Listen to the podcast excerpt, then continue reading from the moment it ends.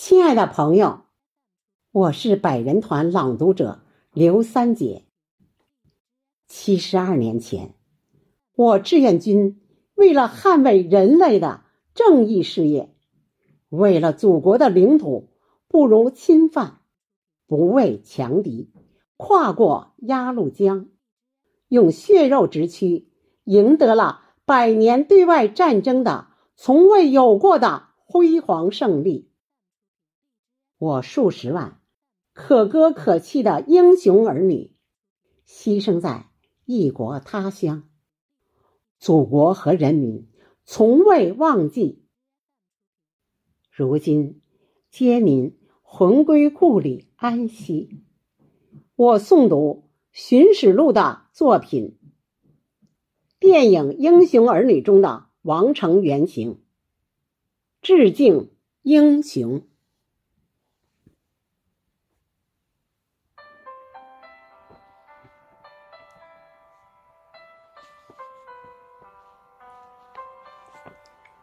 烽烟滚滚，唱英雄；四面青山，侧耳听。王成的原型是蒋庆泉，没有像电影中所描述的那样牺牲了，而是被炮弹震晕后不幸被俘。战争结束后，随着六千多名同胞一起回到了祖国。回到了辽宁锦州老家，隐姓埋名。罗元将军在一次讲座中说起蒋庆全的事，让人动容。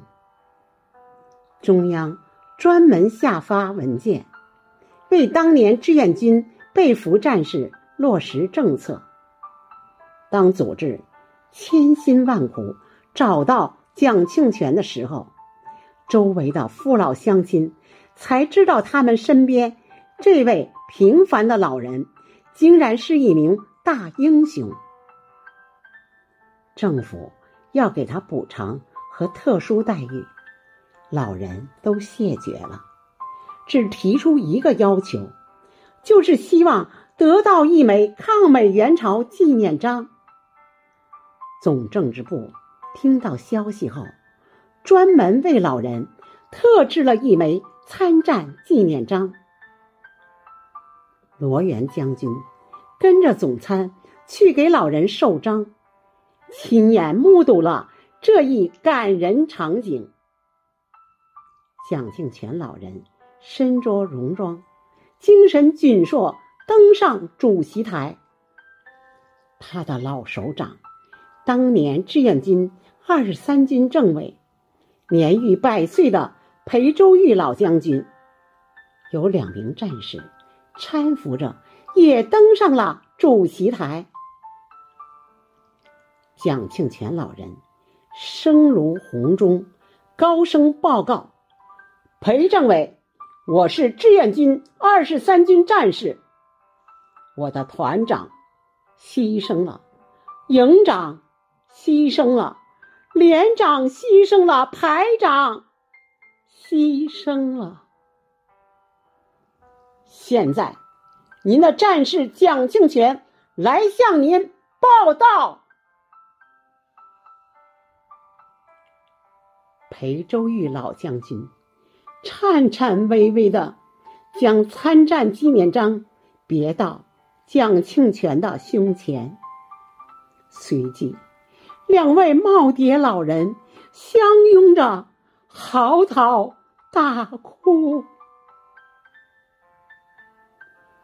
我在下面看的是当场泪崩，眼泪哗哗直下，泪流满面。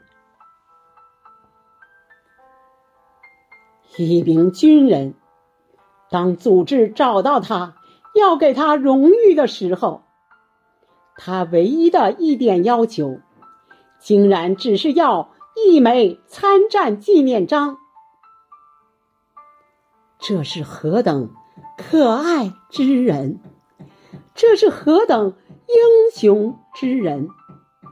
这是一名真正的中国军人，中国脊梁，军人典范。